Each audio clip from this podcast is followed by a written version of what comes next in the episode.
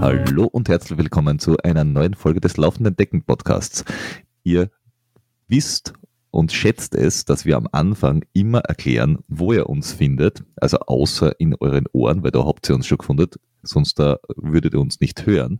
Aber ihr findet uns natürlich auch in Bild und Schönheit auf Social Media Kanälen, zum Beispiel auf Instagram, auf Facebook, auf TikTok oder in sportlichen Kanälen wie Strava oder in, äh, wie nennt man das, ähm, Fintech-Kanälen wie äh, Steady und Patreon, wo ihr uns natürlich Geld geben könnt. Ihr findet uns auch neben den Donau-Kanälen, wo ihr uns laufend sehen könntet manchmal. Und ihr findet uns wahrscheinlich auch in dem einen oder anderen Einkaufskanal, wenn wir uns Bier nach Shop holen. Ähm, also Flo, wo findet man dich an welcher Kasse? Zwei. Kasse 2, das ist dem, was am längsten dauert, glaub mal. Immer. immer Kasse 2. Richtig. Und du bist sicher immer der, der schreit, geh jetzt bitte eine Kasse aufmachen, das sind schon sechs Leute. Na sicher, nach, nachdem ich auch bei der Rewe arbeite, finde ich, habe ich mir das Recht verdient, äh, beim Biller zu stehen und Kasse bitte zu schreien. Hat noch nie wer drauf gesagt, ist eh da? Na, glaube ich nicht. Oh, schade. Nicht, so, und damit ihr auch wieder wisst, warum ihr uns länger als diese eine Minute 30 zuhören solltet, äh, dürfen wir auch dieses Mal wieder jemanden begrüßen, der mehr aus Blödeleien auf Lager hat, nämlich, sondern einen super interessanten Lebenslauf, verschiedene Abenteuer und wahrscheinlich einen sehr guten Grund, dass er ganz viel Zeit zu Fuß unterwegs ist. Das ist der Norman Bücher. Grüß dich. Grüß dich, Peter. Grüß dich, Flo. Servus. Servus. Ich habe es schon in der, in, der Vorbe ähm, ähm, in der Vorbesprechung gesagt. Ich habe das ein, dein erstes Buch, du hast viele Bücher geschrieben. Dein erstes Buch war extrem das habe ich äh, 2011 gelesen. Und was, was, was ich glaube ich ähm, spannend finde, wie bist du, wie bist du zum Laufen gekommen? Wie, wie, wie bist du rein, reingekippt in das Ganze?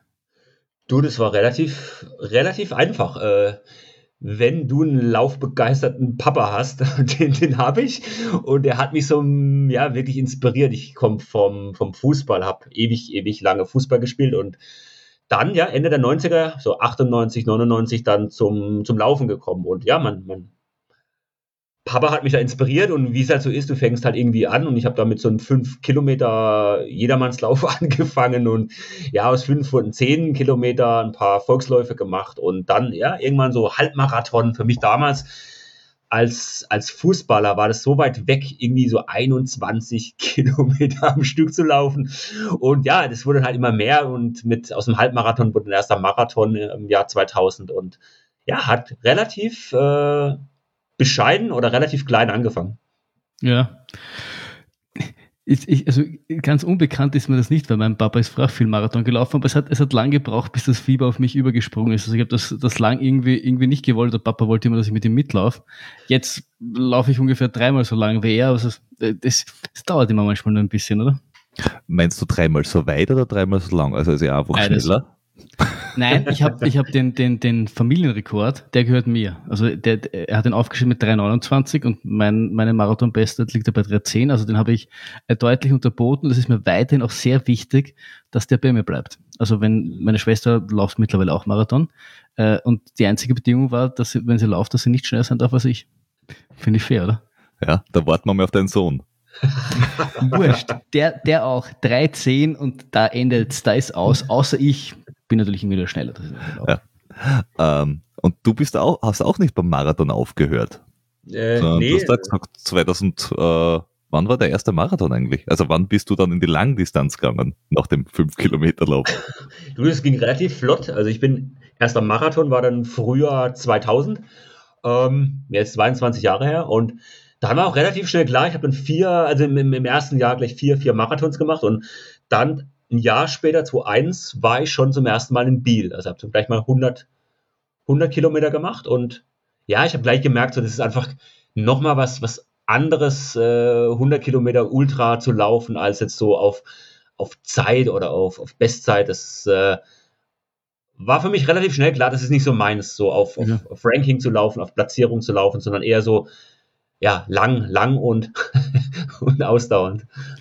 Ja, ich meine, Biel ist jetzt auch wahrscheinlich dann landschaftlich nicht äh, das Reizvollste. Oder? Ich meine, es ist, es ist, ist in der Nacht, glaube ich, oder? Ja, startet, ja. glaube ich, in der Nacht.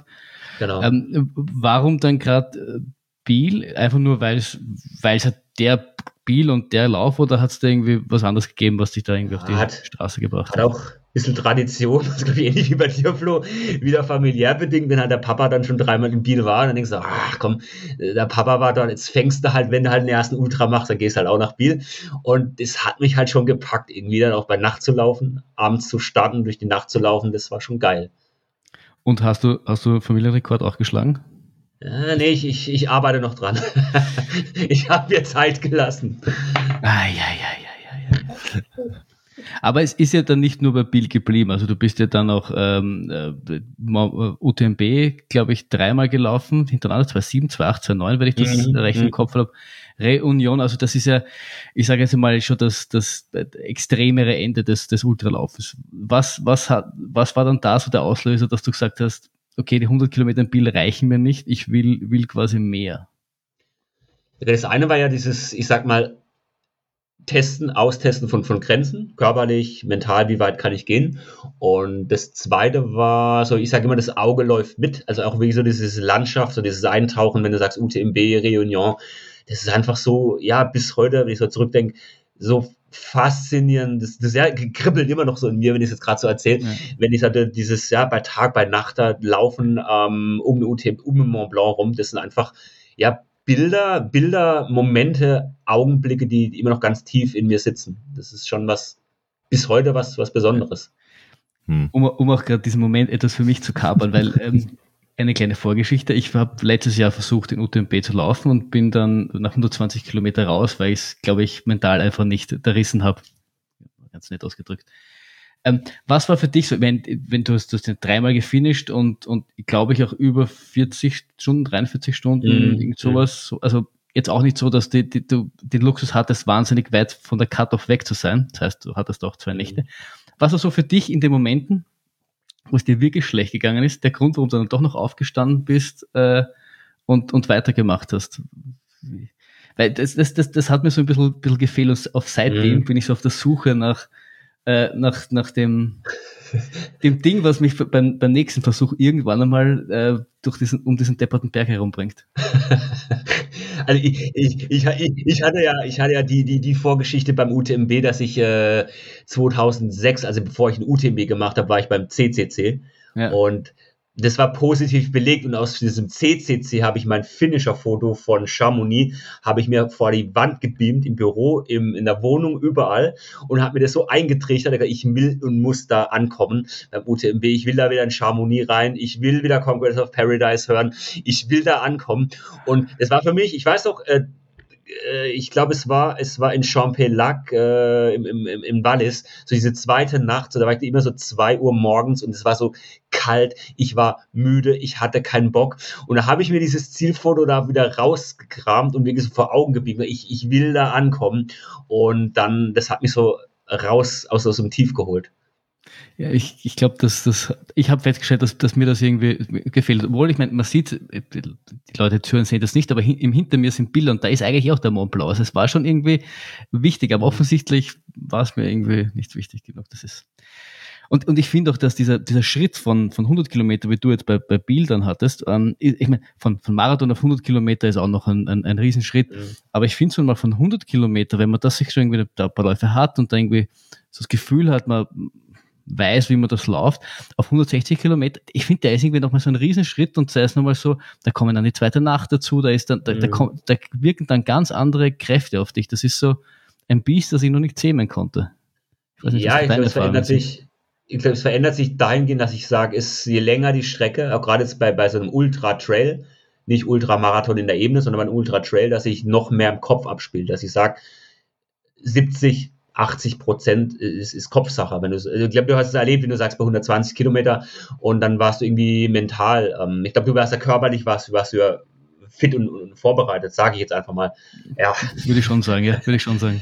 Und der Kopf, und der Kopf, ich, ich kenne, ich habe auch schon einige, einige Läufe äh, äh, DNF und, und Did Not Finish aufgegeben. Also ich kenne es, dass es der Kopf ist, der sagt, boah, ich, ich, ich, ich weiß nicht warum, aber da ist, da ist, da ist fertig. Und Beine sind frisch, Beine sind nach wie vor top, aber Kopf ist, ist, ist, ist dicht. Ja. Und äh, ich glaube, das ist eine mentale Sache. Ja. Ich erinnere mich auch in, in, in, dem Extrem aus dem Buch, was ich damals vor, vor zehn Jahren ungefähr gelesen habe. Du, du äh, schreibst doch irgendwann, oder hast damals geschrieben von einem 80 Kilo, ich glaube, es waren 80 Kilometer Bericht. Meine, meine Erinnerung möge mich vielleicht schon trügen. Aber da war es auch so ein Lauf, wo du geglaubt hast, dass das machst mit links irgendwie und dann mhm. hast du irgendwie, glaube ich, sogar DNF oder, oder halt mit, mhm. nur mit mhm. großen Mühen geschafft. Also, so dass diese, äh, diese, vielleicht ein bisschen Arroganz oder das, was halt der Kopf alles ausmachen kann bei, bei diesen Rennen, das ist irgendwie ja. faszinierend. Ja. Also, das sage ich auch immer so mit bei, bei, bei Firmenvorträgen, wenn die, die, die beim Mitarbeiter- oder Kundenveranstaltungen, wenn die Leute fragen, wie, wie, wie, wie schaffst du es jetzt 160 oder, oder teilweise noch mehr Kilometer wirklich zu laufen, dann sage ich, das ist Kopfsache und das ist, äh, klar nicht unbedingt eins zu eins übertragbar jetzt auf, auf Business oder auf Alltagsleben, aber ich glaube, diese, diese mentale, diese mentale Schiene, das war am Anfang, war das mir auch nicht klar. Da habe ich gedacht, ich trainiere halt ein bisschen Kilometer Lauftraining. Aber je mehr ich da in dieses Mentale abgetaucht bin mit Visualisierung, mit Mentaltraining, desto ja, stärker wurde ich auch hier von hier oben. Ja. Und hat sich da auch dein, dein Training dann über die, über die Zeit verändert? Weil du bist ja dann auch nicht nur bei den, bei den ähm, One-Stop-Ultras irgendwie stehen geblieben, sondern du hast ja dann auch irgendwie Laufabenteuer gemacht und wir kommen ja dann heute noch ein äh, relativ großes Abenteuer zu sprechen. Und da wird ja dann das Mental ja noch wichtig, oder? Wenn du nicht nur, nur, nur so, so, so, wenn du dann mehrere Tage oder vielleicht auch Wochen unterwegs bist, äh, das, das ist ja dann nochmal eine, noch mal eine ganz andere Hausnummer, oder? Ja. Ja, klar, also das ist, äh, deshalb habe hab ich jetzt so gemerkt, so seit, ja, 2015, 2016 habe ich schon noch, noch stärker angefangen.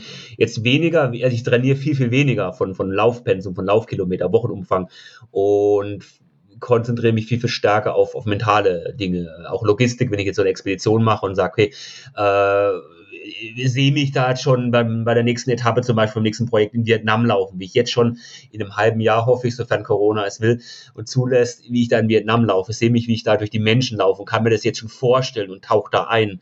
Und da ist es weniger, dass ich sage, ich brauche jetzt meine 120, 150 Kilometer die Woche, sondern dann laufe ich viel, viel weniger, aber ich tauche viel oder mache viel, viel mehr mit Kopf, mit Mentaltraining. Ja. Was, was ich mich da immer frage, und ich meine, dass du das damals in dem Buch äh, beschrieben hast, dass, wie sich das verändert hat, dass du eben von den Umfängen zurückgegangen bist. Aber wie viel davon ist quasi, weil du sie irgendwann einmal gemacht hast? Also wenn, wenn du quasi nochmal neu anfangen würdest, müsstest du ja trotzdem die, die, Umfänge, die du damals gemacht hast, machen, auch wenn du schon vielleicht schon früher auf, auf, auf das Mentale setzt, oder? Weil das, das, du musst ja zuerst die körperliche Basis schaffen, damit es dann quasi den nächsten Schritt gehen kannst. Kann man das schon so sagen, glaubst Ja, ja, also du brauchst, ich sage mal, du brauchst einen Grund, eine Grundsubstanz, ein Fundament. Also so die hm. klassische Grundlagenausdauer. Ich glaube, wenn du sagst, ich meine, ich mache jetzt zum Beispiel, bin übernächste Woche in Innsbruck beim, beim Ultra Trail und bin jetzt, ich bin ehrlich, relativ untrainiert, habe extrem wenig gemacht und ich laufe so die, die 60, die, die 60, 62 Kilometer. Ähm, aber ich weiß, ich brauche einfach zumindest zwei, drei lange, lange Einheiten, sonst macht es, glaube ich, keine, keinen kein, kein Spaß. Ähm, an der Stelle müssen wir jetzt da wahrscheinlich ein bisschen wieder unser, unser Raumzeitkontinuum aufbrechen, weil ähm, wenn ihr das hört, wird er dann schon gefinisht haben in Innsbruck. Und wir auch. Weil wir sind nämlich, wir sind nämlich auch, also wir werden auch in Innsbruck gewesen Innsbruck sein. Gewesen sein. Genau, gewesen sein. Weil ich laufe die, die, die 35 und der Peter läuft die 110. 100, 110?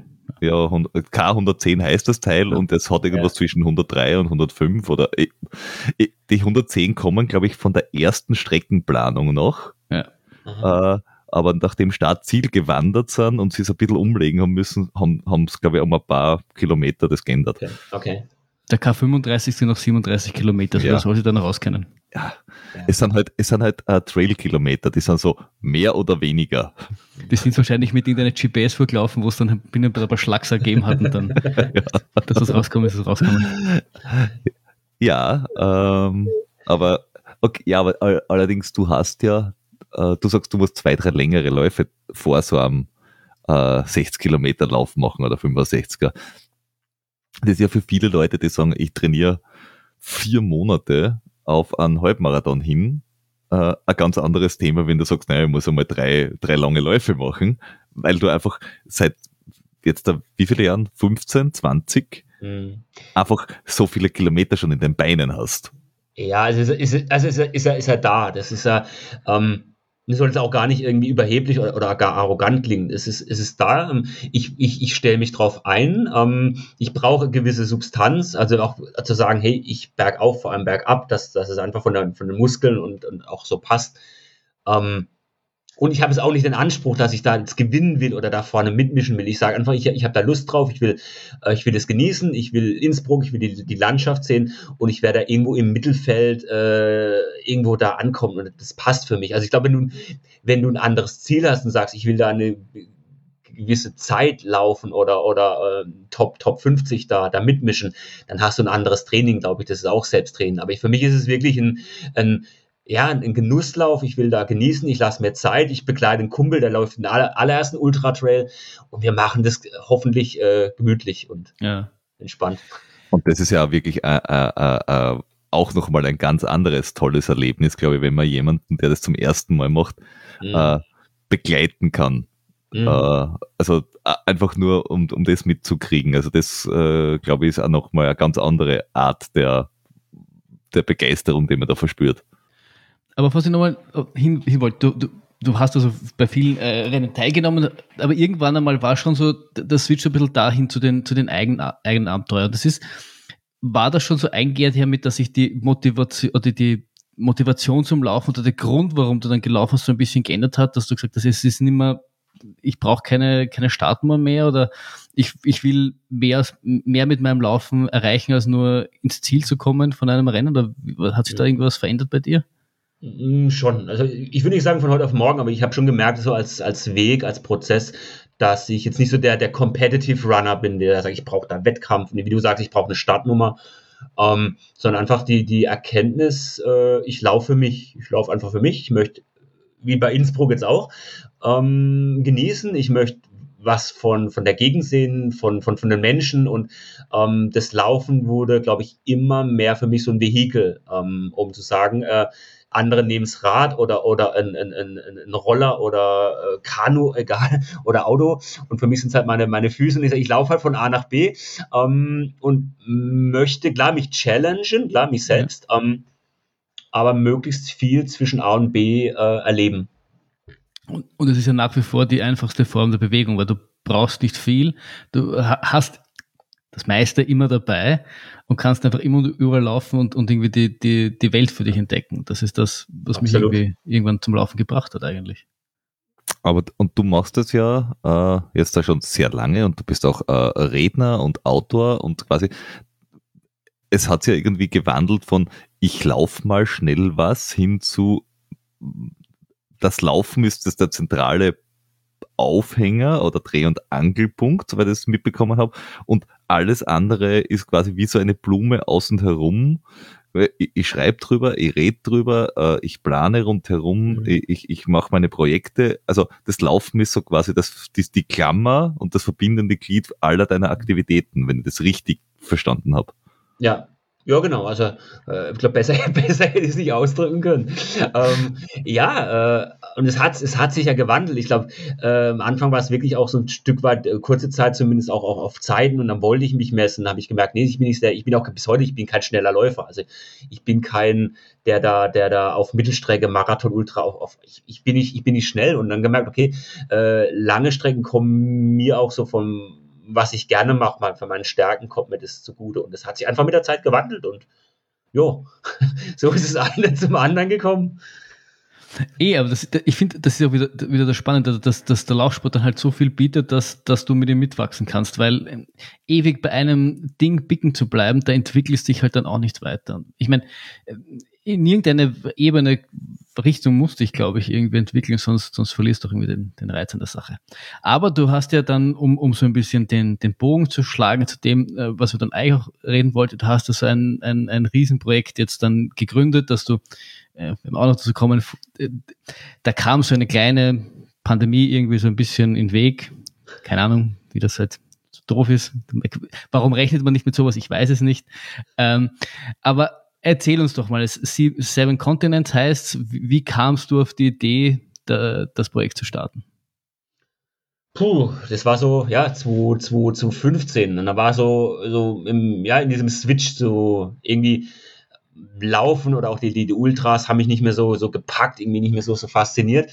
Und dann weiß ich noch, dann war so Dezember, Dezember 2015 und äh, meine, meine damals fünfjährige Tochter, wir, wir waren Sonntag so Frühstück und Family zusammengesessen und so Anfang Dezember und ich weiß noch, dann irgendwie äh, völlig untypischer Dezembertag, irgendwie 14 Grad plus und so frühlingshaft warm und ähm, eben meine Tochter hat sich eben auf, auf ja, was ich für, für, für ein Kind eben auf, auf Schnee gefreut, auf Schlittenfahren gefreut und ähm, da war eben kein Schnee und dann kam eben so die, die, die Frage, ich kürze jetzt ein bisschen ab, dann kam so die Frage von, von ihr, ähm, du Papa, warum tut ihr Erwachsene nichts? Mhm. Warum tut ihr Erwachsene nichts? Und das war für mich so die Frage, also dann haben wir über, über Klima, über Umwelt gesprochen, ähm, die Frage, die ist dann immer so ganz, immer präsent geblieben und gemerkt, okay, ja, mich auch selbst gefragt, ja, warum tue ich nichts oder warum tue ich viel zu wenig? Ähm, und so hat sich das ergeben, okay, ähm, was kann ich denn tun? Ich habe zwei linke Hände, ich bin handwerklich total eine Niete. Ähm, ich kann relativ gut lange, weit laufen, ich kann Menschen begeistern, kann Vorträge halten. Und warum das nicht verbinden und sagen, jetzt weniger aus einem Ego-Gedanken, sondern vielmehr ähm, was in die Welt tragen? Ähm, und so sind dann diese sieben Kontinente. Wie wäre es denn, auf jedem der Kontinente zu laufen? Antarktis mal mitgerechnet. Sieben klingt besser als sechs. Und sieben ist auch die bessere Zahl, kann sein. Ist auch einfach, sieht schöner aus und glaube ich. Es ist ein Kontinent. Ja, ist ein Kontinent. Es ist ein ähm, Kontinent. Darf man nicht unterschätzen und nicht ausklammern. Ja. Nee, und so sind dann diese sieben Kontinente entstanden und haben gesagt, okay, sieben Kontinente und ich gehe erstmal als Fragender oder lauf als Fragender durch die Welt, habe dann sieben Fragen, auch da wieder die sieben, sieben Fragen, die ich, die ich Kindern und jungen Menschen auf der ganzen Welt stelle. Da geht es um, um Zukunft, um, um Träume, um Ängste, um Natur, um Veränderungen. Ähm, um eine Botschaft, die die jungen Menschen an die Staats- und Regierungschef stellen oder mitteilen möchten. Ja, und das habe ich äh, 2019 angefangen, bin da losgelaufen von, von Berlin bis, bis Istanbul. Also geplant war so jedes Jahr ein Kontinent. 2019 Europa ging glatt. 2020 dann äh, Asien, da wurde schon etwas schwieriger.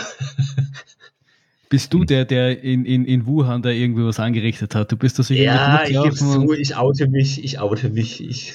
Patient Zero. ja.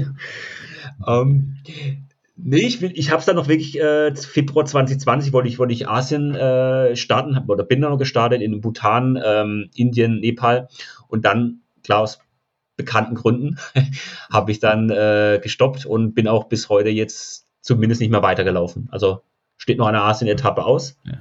Aber das wird, das wird noch nachgeholt, oder wie? Du bist in Asien nicht weitergelaufen oder grundsätzlich? Nee, ich bin in Asien, also Asien war auf zwei Etappen aufgeteilt. Also Asien mhm. 1, Asien 2. Asien 1 hatte ich noch kurz vor Corona geschafft. Und Asien 2, das äh, steht noch aus. Okay, okay, das wird postponed hinter hm, was jetzt den Rest. Genau, genau. Also okay. verschiebt sich das ganze Projekt, verschiebt sich jetzt. Der Plan war ja, dass ich äh, nach, nach knapp sieben Jahren, 2024, alle Antworten der jungen Menschen zu den sieben Fragen zu UN nach New York bringe. Das ist so der, der Schlusspunkt. Äh, ja, verschiebt sich jetzt auf sehr wahrscheinlich um ein Jahr auf 2025. Okay. Weil, was ich auch gesehen habe, Europa war ja auch in zwei Teile geteilt und da war das eine 2023. Weil, weil du immer gesagt hast, du hast ein, ein äh, Kontinent pro Jahr. Mhm. Was war da der Grund, äh, Europa zu teilen, weil es so groß ist? Da muss ich einfach.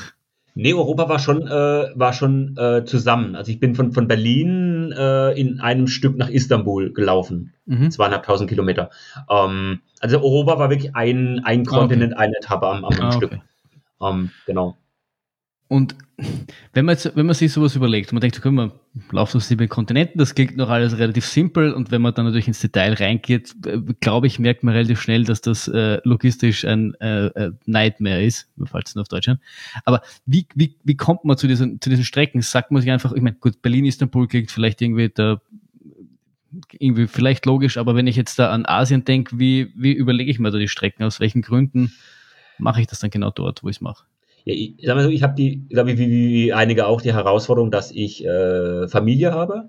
Ähm, das heißt, ich kann jetzt oder möchte auch nicht jetzt äh, Monate oder Jahre am Stück unterwegs sein. Äh, Und das Projekt ist auch nicht ausgelegt, dass ich, ich durchquere jetzt einen Kontinent komplett von Küste zu Küste, sondern ich sage, ich suche mir einen Teilausschnitt raus, eine Teilstrecke. Und klar, Berlin, Istanbul war jetzt naheliegend, auch so Istanbul als Stadt auf zwei Kontinenten. Ähm, und Asien, klar, ist schon schwieriger gewesen. Ich suche mir halt eine Strecke, wo ich sage, ich kann von einem Laufradius, mit meinem Radius möglichst viel mhm. unterschiedliche Regionen und Länder auch erreichen. Also ich, klar kann ich sagen, ich kann, glaube ich, monatelang nur durch China laufen. Ähm, aber ich kann sagen, ich äh, laufe so, dass ich, wie jetzt in Südostasien, dass ich ähm, in vier Wochen zum Beispiel in Vietnam, Kambodscha, Thailand, Laos, also dass ich unterschiedliche Länder, ähm, ohne dass ich in den Flieger steige, was mir wichtig ist, sondern wirklich per Pedis komplett zu Fuß ähm, durchlaufe.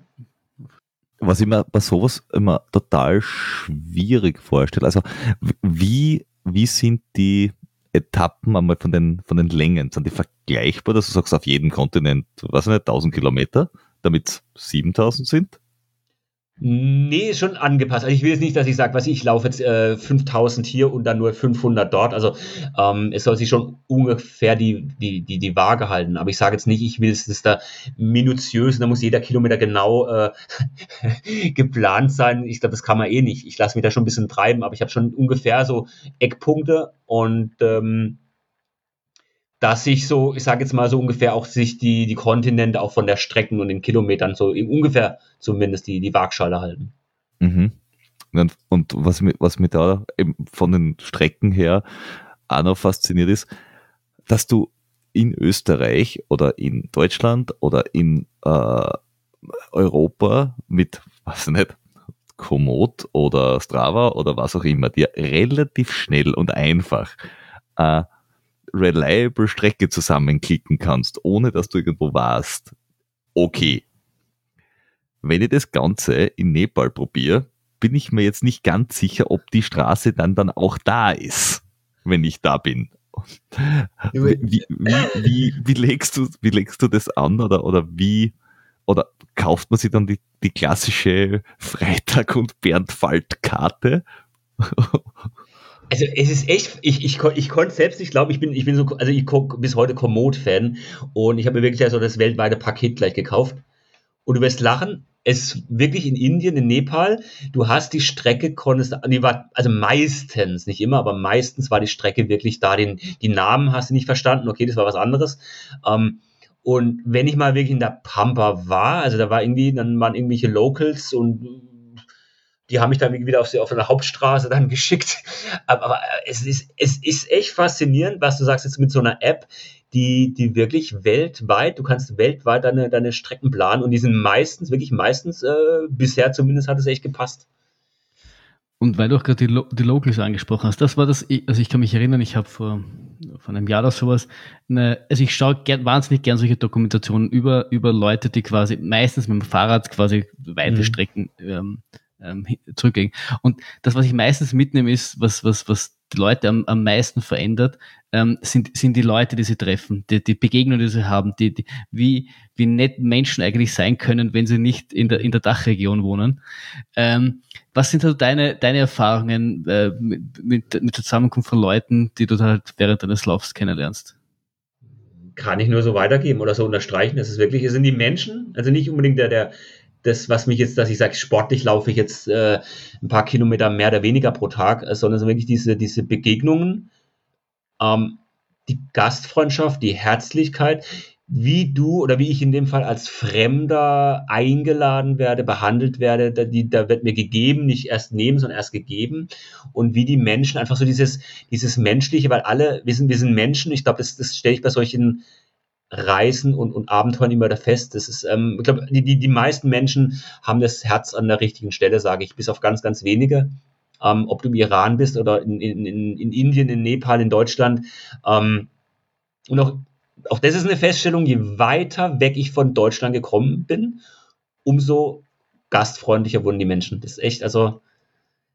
Ich, ich habe das mal von einem, von einem Weitwanderer, der ist, der ist ausgewandert gehört, er hat gemeint, die unfreundlichsten Menschen waren in Österreich und Deutschland Da hast, wenn, wenn du Wasser gebraucht hast, die haben dir alle die, quasi die, die Tür vor der Nase zugehaut. Äh, mhm. Und überall anders haben sie dich herzlich empfangen. Du hast, du hast mit der Familie essen dürfen. Sie haben dir, sie haben dir alles gegeben. Das war quasi, sie haben dir so viel gegeben, dass es schon was peinlich war. Und du sagst jetzt, nach dem Motto, jetzt hört endlich auf. Ich habe wirklich keinen Hunger mehr. Aber bei uns äh, in der Region, da schaut dich, schauen die Leute nur schief an. Und das ist irgendwie so, ich weiß nicht. Wo, wobei, auch bei uns in der Region, äh, wie heißt das schön, äh, es gibt da irgendwie so eine, eine Höhenmetergrenze. Also je weiter oben und je entlegener auch in der Dachregion, umso freundlicher. Also mhm. je hauptstädtischer oder je, je urbaner, desto wurstiger sind die Menschen und sagen, geh weg, geh, sterben, mach's leise. In Wien ist klar, in Wien ist nicht geschimpft, ist gelobt, gelobt genug. Ich meine, das, das ist einfach so. Ich meine, das, das kannst du daraus wie nicht rausbringen. Und das, das, das wird auch die Stadt, glaube ich, zu sehr verändern, was auch wiederum nicht gut wäre. Also der, der Wiener Grant, der gehört schon, aber der Rest mhm. von der Dachregion, der muss nicht so mhm. grantig sein. Was, was, was mich noch äh, zusätzlich interessiert ist, äh, wir hatten äh, neulich auch den Guido Lange da, der ja auch sehr äh, lange äh, äh, Abenteuer macht. Und der hat ja gesagt, äh, dass er bei seinem Transkaukasien war es, glaube ich, dass das zum Teil ein Problem war mit Hunden. Mhm. Also wenn du ganz alleine irgendwo wirklich durchs Nix laufst, dass die Menschen zwar sehr freundlich sind zu dir, aber sie dich halt echt für einen kleinen armen Irren halten und sagen, es ist jetzt da echt nicht das Schlauste, was du da gerade machst. Also es ist da nicht, weil Laufen blöd ist, sondern weil mhm. es gibt hier echt Gefahren. Ja, es ist echt so. Also gerade weil du, weil du sagst, äh, Kaukasien, äh, ich hatte auch die, ich war mal vor vielen Jahren durch genau Georgien und, und Aserbaidschan und da hatte ich echt das Thema, ich war alleine mit, mit so einem Bollerwagen, so einem Ziehwagen und da war echt das Problem die Hunde. Also ich habe mir wirklich, ich, ich, mag, ich mag Tiere, ich bin, ich bin ähm, Tierliebhaber, aber das war krass mit den Hunden. Also ich bin teilweise wirklich mit, mit, mit, mit, mit Steinen am Wegesrand, wenn da, wenn da wirklich so sieben, acht Köder auf dich zustürmen, das war, das war nicht mehr lustig. Ja, er hat es auch gesagt, dass er, dass er irgendwo dann abbrechen musste quasi, mhm. weil es wäre halt echt nicht gegangen. Mhm. Und dass, dass, wenn du am Rad unterwegs bist, geht's noch, weil er halt Leute getroffen hat, aber zu Fuß alleine ist, ja nicht die beste Fortbewegungsart an dieser Stelle. ist, es, ist es sonst irgendwo auf der Welt auch so? Das ist wirklich nur in dem Bereich. Es ist immer wieder, also ich hatte es auch in, irgendwo bei Indien, da war eher so, ja, verschiedene, da hast du, hast du Mopeds, da hast du Kühe, da hast du, so viel Trubel. Also ich habe so ein bisschen so diese, diese Balkan, auch so ein bisschen Richtung, Richtung Serbien, wo ich gelaufen mhm. bin Serbien, Bulgarien und wirklich so hängen geblieben ist echt Georgien, äh, Aserbaidschan. Das ist eine krasse Nummer, ja.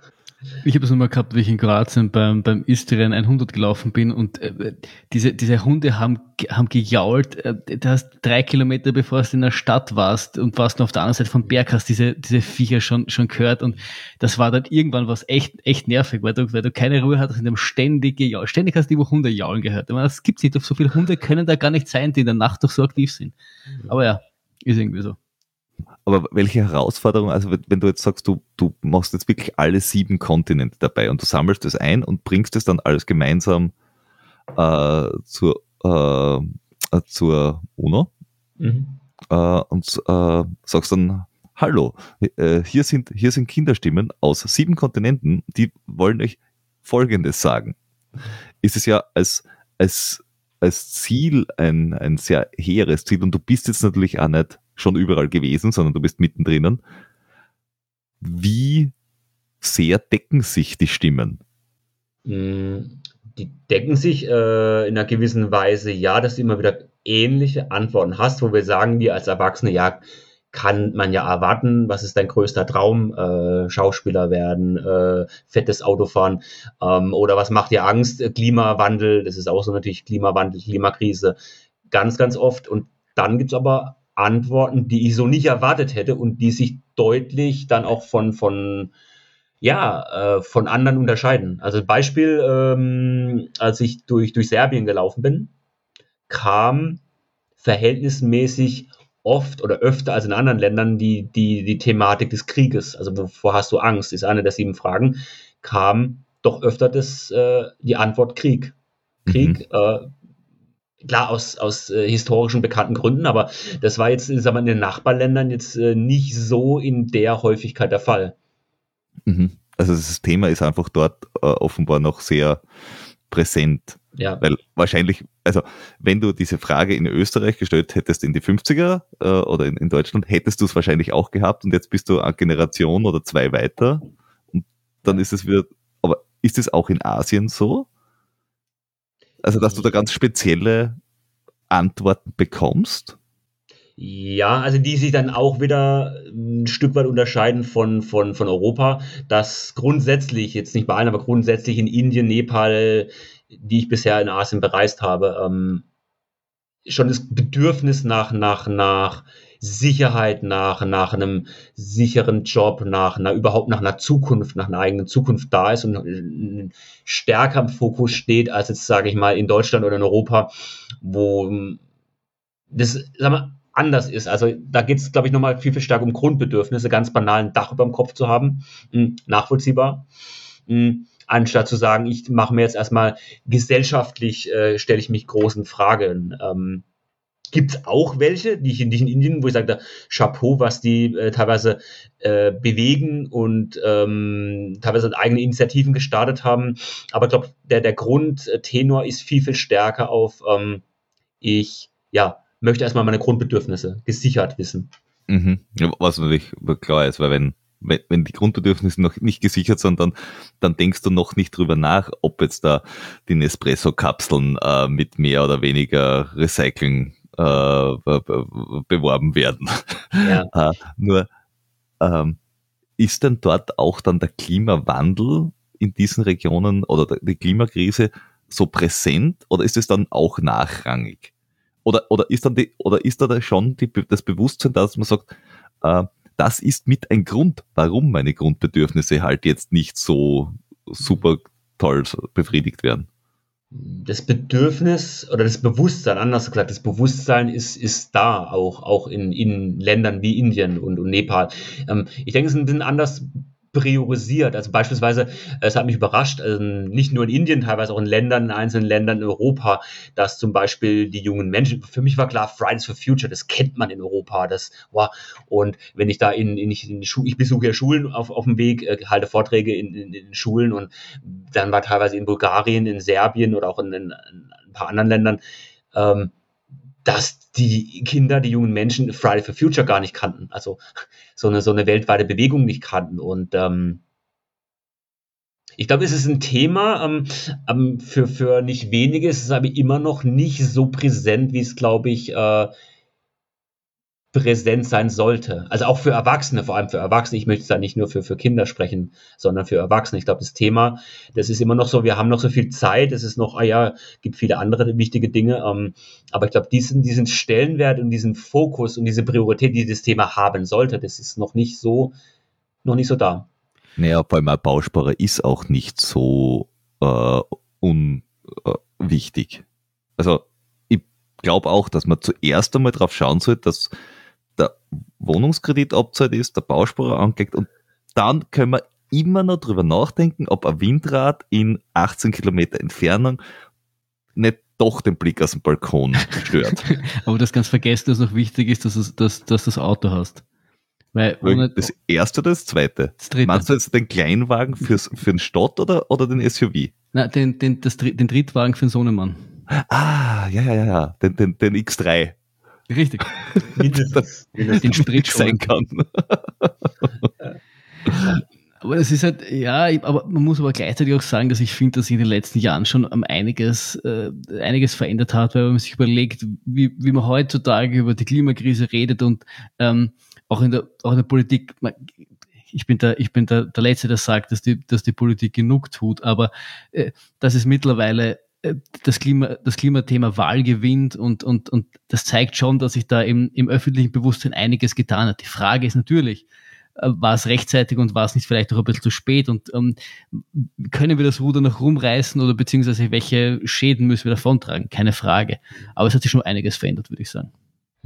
Absolut, absolut. Also ich glaube, das ist auch bei, das, bei, bei vielen äh, angekommen und ist einfach da. Und ich glaube, was, was ein ganz wichtiger Punkt noch ist, was ich so mitbekomme von ganz vielen jungen Menschen, ob Österreich, Deutschland, äh, auch in, in Asien, das verstärkt, jetzt nicht so, wie ich bin jetzt Baujahr 78 ähm, und ich kenne von meinen Eltern, ich weiß nicht, wie das bei euch ist, da war noch so, ja, äh, Opa war Bäcker, ich wäre auch Bäcker, ähm, halt was Solides, Arbeit ist zum Geldverdienen da. Ne? Äh, und das nicht wenige junge Menschen, sondern viele junge Menschen äh, sagen sie, ja, Geld verdienen, ja, aber ich möchte mit dem, was ich tue, mit meinem Beruf, mit meinem Job, was Sinnhaftes tun, für mich was Sinnvolles äh, in die Welt tragen und nicht irgendwas machen. Und ähm, also da merke ich, da ist eine ganz andere äh, Haltung, eine ganz andere Reflexion bei, bei vielen, vielen jungen Menschen da, als ich das von, von meiner Generation noch so kenne. Mhm. Und ich finde auch, dass Corona da einiges verändert hat. Ähm, auch das Thema Arbeit. Also das, äh, äh, ich muss nicht zwingend, auch wenn ich jetzt sinnstiftende, eine sinnstiftende Arbeit haben will, war es doch davor, Arbeit ist an Ort und Zeit gebunden. Aber ich finde, mhm. Corona hat gezeigt, dass es nicht bei allen Berufen ist schon klar, weil eine Krankenschwester ist zwangsläufig an Ort und Zeit gebunden und eine Bilderverkäuferin, die remote ist, vielleicht auch nicht das Allerbeste ist schon, ist schon so, aber es, es hat gezeigt, dass viele Berufe einfach zumindest nicht an Ort gebunden sind. Und äh, wenn du dir heute Jobbeschreibungen anschaust, da kommst, kommst, äh, das geht fast nur remote, zumindest in der IT ist das so. Das, das hat sich einfach wahnsinnig viel, viel verändert im Bewusstsein der Leute. Gut, aber du hast ja noch, du hast ja noch ein paar, paar Kontinente vor dir und also es ist ja noch, wir, wir, wir reden ja leider erst von, von, von zwei, aber ähm, der nächste, der nächste ist dann äh, Ozeanien oder hat sich das durch den durch den ähm, durch Planänderungen in Asien da dann mehr verschoben? Hm. Nee, der nächste ist definitiv Ozeanien. Ähm, allen voran natürlich Australien, Neuseeland. Ähm, also das steht 2023 auf dem Plan. Und dann geht's schon äh, auf den afrikanischen Kontinent. Also Afrika mit zwei großen Etappen. Mhm. Und, und was, ähm, Entschuldigung, so. was ist so der Kontinent, auf den du dich äh, noch am meisten freust oder gespannt bist oder irgendwie der. Weil ich denke, also, Australien ist so, ist so, ich glaube, Land, also gerade Neuseeland, äh, landschaftlich beneide ich dich da wahnsinnig drum, weil ich glaube, das ist irre geil, aber das ist so, ich sage mal, von der, von der Gesellschaft oder von den Leuten her vielleicht mh, hm, ver, vergleichweise, vergleichbar mit Europa. Ich habe mhm. Gefühl, dass oder das warst du so anders überall? Ist. Aber ja, gut, Australien war ich, kenne ich jetzt aus anderen Reisen. Ähm, äh, ja, also, wobei ich, ich sage es immer, der, der, der nächste Kontinent finde ich ist immer der spannendste, die nächste Reise. Ich meine, es ist in dem Fall, hoffe ich, im, im Herbst dann Südostasien. Ähm, aber grundsätzlich schon jetzt Kulturen, Länder, Kulturkreise, die jetzt von Europa so möglichst weit entfernt sind. Wo sage ich jetzt gerade Afrika, freue ich mich insbesondere, wenn ich sage, ich bin irgendwo in Westafrika. Ähm, Ghana oder, oder Liberia, Elfenbeinküste und sage, hey, einfach mal Kulturen, die ich A noch gar nicht kenne und ich glaube, die einfach so weit weg sind oder schon weiter weg sind als jetzt Deutschland zu Australien oder mhm. Deutschland zu, zu Neuseeland. Ähm. aber who knows?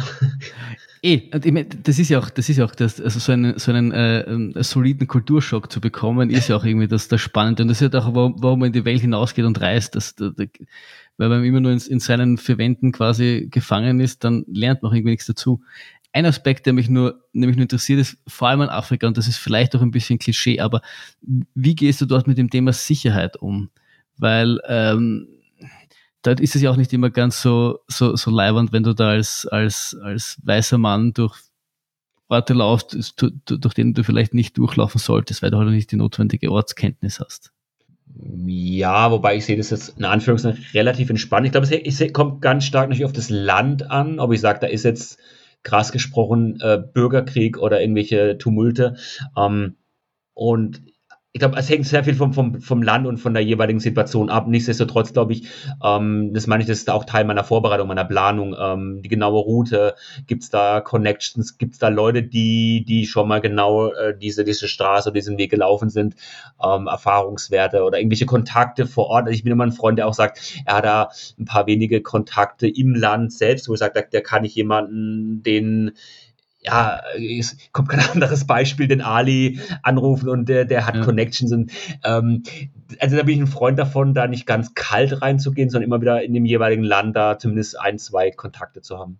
Ja, und das denke ich mir auch, weil das ist ja, ja. aber das ist ja das, Komoot kannte der ja im, im Sinne nur so ein bisschen was bieten. Das kann nur eine Strecke geben, aber den, den Kontext zur Strecke, den kann dir dann halt noch nur ein Local geben. Deswegen, das, das finde ich ein spannendes Thema. Also lasse ich mich auch da leiten. Wie gesagt, wenn ich so ein Komoot sagt, du läufst jetzt hier den, die, die Straße X und dann merke ich plötzlich, oh, der Weg Y, da ist ja viel reizvoller, da sind ja viel, viel mehr Häuser und viel, viel mehr Menschen, dann äh, wähle ich natürlich die, die, die Variante. Ja, klar. Also, klar. Ähm, wie, wie schaut da eigentlich äh, die Logistik oder die, die Vorplanung, weil du es gerade angesprochen hast, äh, genau aus? Ich meine, du wirst jetzt wahrscheinlich nicht, äh, wie das wir als, als total gute Vorplaner so gewohnt sind, hergehen auf Komote am, am, am Samstagabend mal mit einem Rotwein hinsetzen und sagen, so, klicke die Klick, 30 Minuten später, ja, 700 Kilometer sieht gut aus. Wann geht der Flug? Äh, sondern wie, wie, umfangreich, wie detailliert äh, gehst du die, die, die Planung also als in der Strecke gesamt an, Kontaktpersonen, Aufenthalte, also mhm. wie akribisch bist du da in der Planung? Also du wirst lachen, Peter, ich, ich bin genau so vorgegangen. Ich habe ja vor Etappe 1 habe ich einen Prolog gelaufen, so als Vorbereitung von Straßburg, Europaparlament Straßburg bis nach Berlin, also einmal quer durch Deutschland. Und da war es echt so, da habe ich diese 17 Tage habe ich ganz genau geplant, Tag drei bin ich in der Stadt, habe ich die Vorträge abends auch noch minutiös geplant, wann ich die Schulen besuche, wann ich wo jeden Abend bin. Und ich habe gemerkt, du, du, du, hast ja auch noch überall Vorträge, die musst du ja, ja auch vorplanen. Und da habe ich es genauso gemacht. Ich habe die Vorträge geplant, ich habe die Etappenorte geplant, ich habe die Route geplant. Es war so stressig und dann bin ich übergegangen. Äh, dann meinte ich irgendwann, also in Berlin bin ich einfach so weitergelaufen. Ich habe gemerkt dann irgendwann in Österreich, in der Slowakei, oh nee, komm, lass. Ich plan gar nichts mehr. Also ungefähr, wann ich ankomme, wann ich einen Rückflug habe und lass mich einfach mal treiben. Und es war so geil. Ohne Termin in die Schulen gehen, äh, spontan Vorträge halten, äh, gucken, wo, wo kommen Kontakte, wo kommen Einladungen, wo kommen Gespräche zustande. Und das habe ich in Asien so gemacht und es ist so, und so gehe ich auch weiter vor und sage, ich laufe jetzt hier los, habe ein Startdatum, habe ungefähr einen Zielpunkt, wann ich ankomme und dazwischen lasse ich mich einfach, einfach treiben. Ähm, aber wenn du, wenn du, wenn du Vorträge hältst, also in, im Rahmen dieses Projektes, wenn du da spontan in Schulen gehst, mit irgendwem äh, telefonierst oder Kontakt aufnimmst, der halt aus der Gegend ist oder was nicht, äh, wahrscheinlich über Social Media, Fragezeichen, äh, mhm. dir ortsansässige Kontakte knüpfst, auch vorher und sagst, hallo, ich komme da vorbei, ich würde gerne einen Vortrag machen oder auch nicht, äh, dann ist es ja etwas, da, da schmeißen dir ja Menschen nicht mal äh, tausende Euros entgegen, wenn du sagst, ich bin jetzt mal spontan in der Schule, im Gegensatz zu, wenn ich das jetzt da alles vorplane und mich buchen lasse für äh, Firmenvortrag und so weiter und so fort. Wie, also ist es dann quasi eine Sache, die du äh, einfach so machst und das Ganze quasi muss sich danach rentieren? Also ja, du machst es aus einem hehren Ziel, aber hm. wie ist das Geschäftsmodell? Das Geschäftsmodell ist zum einen, dass ich sage, ich habe meine, meine geplanten Vorträge, also nicht, wenn ich laufe und sage, ich bin da mal im Ort X und gehe da spontan in der Schule, okay. sondern wenn ich sage, ich bin jetzt hier zum Beispiel und habe jetzt Mai, Juni, Juli in Deutschland habe ich viele Firmenvorträge, also klassische Keynotes, Motivationsvorträge. Mhm. Ich gehe geplant dann auch in Schulen und auch diese Schulvorträge sind äh, bezahlt durch Sponsoren und, und mhm. äh, Förderer und Gönner. Also das ist ja mein ein Geschäftsmodell, ist eben ganz wesentlich meine, meine, meine Vorträge oder auch meine Bücher. Ähm, als natürlich jetzt auch immer stärker, das vorhin auch äh, angemerkt, das Ortsunabhängige. Also ich habe jetzt äh, Online-Kurse äh, entwickelt. Also die letzten zwei Jahre Corona war ich nicht äh, ganz so faul. Oder ich habe mir natürlich auch dann Gedanken gemacht und habe gesagt, okay, wie kann ich jetzt zum Beispiel mein Wissen, meine Erfahrungen äh, anderweitig weitergeben? Da sind Online-Kurse entstanden, da ist ein eigenes Programm entstanden, die Adventurer Masterclass. Also auch da habe ich mich äh, Corona-bedingt äh, durch viele Arschtritte dann weiterentwickelt. Ähm, und wir, wir, verlinken das Ganze auch. Also falls ihr jetzt irgendwer, ihr müsst das jetzt nicht mitschreiben. Das ist nämlich auch während dem Long Run nicht ganz so sexy. Also viele Menschen schreiben sich dann währenddessen am Unterarm mhm. irgendwelche Sachen auf Split-Seiten und Webadressen. Äh, ich hätte mir aber schon erwartet, wenn man quasi ein, ein engagierter Hörer des, des besten Laufpodcasts der Welt ist, dass man sich schon die Zeit nimmt, dass man jetzt stehen bleibt und ins, mit, mit dem Messer irgendwie den Unterarm ritzt. Mit dem Zirkel bitte. Mit dem Zirkel, natürlich. Alles ah. andere ist äh, keine Liebe zu dem Podcast. Aber wir werden es natürlich verlinken, also jetzt da auch den, äh, das, das, das Projekt an sich, die Webseite und auch äh, diese, diese äh, Adventurer Masterclass, also die anderen äh, äh, Vortragsreihen oder, oder Programme, äh, die ja auch irgendwie genau äh, quasi den Zeitgeist treffen, wenn ich das jetzt da richtig sehe, weil es ist im Endeffekt, es ist äh, ein, eine auf, auf Menschen angepasste äh, Vortragsreihe auch, also wo du, wo du wirklich verschiedene Module hast, was du das, da, da, da durchhören kannst, also die jetzt nicht irgendwie ein lustiges ich, ich nehme mal schnell mit der, mit der GoPro mich zu Hause im Keller auf Geschichten sagen. Nein, nein, also ich, ich sage bewusst, so habe ich es ja für 15 Jahre, habe ich mir das selbst alles äh, selbst angeeignet, zu sagen, äh, ich habe äh, Unternehmensberaterjob, ich war BWLer und habe ich habe gar keinen Bock auf diesen 9-to-5-Job ähm, und wollte von habe gemerkt, die Passion liegt beim Laufen, die liegt beim Reisen, beim Unterwegssein und ich habe einen Weg und einfach Möglichkeiten für mich gesucht erstmal, wie, wie kann ich davon leben und ich habe das jetzt einfach so die letzten 15 Jahre, mache ich das selbstständig und als Unternehmer und das jetzt einfach weitergehen, weil mich auch immer mehr Menschen fragen, wie, wie, wie machst du das? Ich habe jetzt auch mal so eine coole Tour gemacht, bin da mit dem Rad von A nach B gefahren. Wie, wie machst du das da mit Sponsoren finden? Äh, wie hältst du einen Vortrag? Wie kriegst du überhaupt eine Bühne da? Oder wie schreibst du ein Buch? Und da habe ich gedacht, okay, dann äh, gib doch das einfach mal weiter. Und so ist es jetzt auch mit der, mit der Adventure Masterclass entstanden. Wie, wie, schreibt man ein Buch? Das ist eigentlich ganz einfach. Es ist ein Zettel und ein Bleistift und äh, genau. los geht's. Es ist, es, ist genau, es ist genauso die Frage, wie schaffst du einen Ultra zu laufen? Der mal lauf, fängt zum Laufen an und hört halt nicht auf. Also ich meine, das ist ja, faul zum Aufhören sein. Also, richtig, richtig. Also ich meine, das ja, ja. Ja. Gut, es, tut mir leid, wenn ich jetzt den, den, den, den Quintessenz seiner Masterclass erklärt habe und äh, die Leute. Nein, aber genau so ist es. Dann, dann genau so gebt, gebt mir all die Schuld. Und das Geld. Richtig, richtig, richtig. Nicht vergessen. Und das Geld. Ich schicke ich dann, ich schicke, ich schicke dir dann uns, unser PayPal-Konto, äh, damit ja. du das dann dort verlinken kannst. Die, die, die, Quintessenz der Masterclass in nur 15 Sekunden. Das Fazit von Flo. Nicht zum Schreiben und zum Laufen. Sehr schön.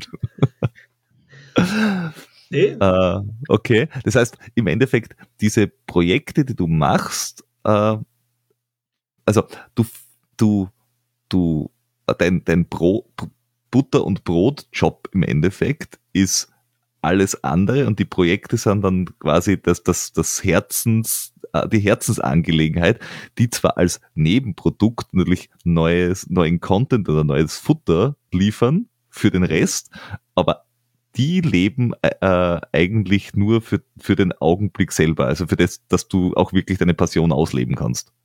Schon, ja. Also klar, Seven Continents ist schon immer mehr mein, mein Herzensprojekt. Da äh, habe ich jetzt letztes Jahr nochmal eine eigene Akademie gegründet, nochmal eine gemeinnützige ähm, Unternehmergesellschaft, für, also als eigenständiges äh, Rechtsform, als eigenständiges Unternehmen für junge Menschen. Ich merke einfach, das, das, das, das triggert mich, das treibt mich an, da habe ich einfach Bock drauf. Ähm, und was mich auch immer mehr äh, antriggert, ist jetzt letzte Woche war es, ne, vorletzte Woche, äh, kam auch ein, ein, junger Mann, wobei Anfang 30, so jung ist er nicht mehr, ähm, der sagt, er möchte jetzt im Juli die Panamerikaner fahren, ähm, möchte aber jetzt nicht nur für sich fahren, sondern er möchte damit eine äh, das ist mit dem Rad von wo das nach ist im wo? Rad, also nicht, nicht laufen, das ist im Rad, äh, aber dieses Projekt zu sagen, er möchte das für eine gute Sache tun und er sucht dafür Unterstützung und genau diese Fragestellung ähm, und dann zu sagen, ich helfe jemandem, der sagt, er möchte mit so einem Ausdauer, ich nenne es einfach mal so Ausdauersportprojekt, mhm. kein Laufprojekt, aber ein Ausdauersportprojekt, was Gutes tun und sagt, cool, ich kann jemandem helfen, äh, mit seinem, mit seiner Passion, ähnlich wie bei mir, was, was Gutes in die Welt zu bringen. Das, das finde ich. Und das finde ich auch gut, weil im Endeffekt ist ja relativ egal, ob man es jetzt laufend oder, oder mit dem Radl macht oder mit dem, ich habe letztens irgendwas mit dem Einrad, irgendwas um die Welt mit einem Einrad gefahren. Okay im Endeffekt geht es ja bei all den Dingen um, um dasselbe. Der Kern ist ja dasselbe, es ist nur eine andere Ausführung. Es geht darum, irgendwie Aufmerksamkeit zu generieren, etwas zu leisten, was vielleicht ähm, außerhalb der, der Komfortzone von 99 Prozent der Menschen ist und einfach die, die, die Welt zu, zu erleben und, und irgendwas mit, mitzubekommen. Und mhm. ist es fast, fast, fast egal, wie, mit was man das tut, denke ich mir. Ja, ja. Ich glaube, für uns ist es das Laufen, für uns ist es Laufen, wir sagen, das ist einfach das Geilste. Äh, zu Fuß die, die Welt erkunden, die Welt entdecken. Ähm, auch so, sag mal, euer Titel. Ähm, und der andere sagt, okay, für mich ist es das Rad oder das Moped oder, oder was, was auch immer. Ja, ja. voll, voll, voll. Ja.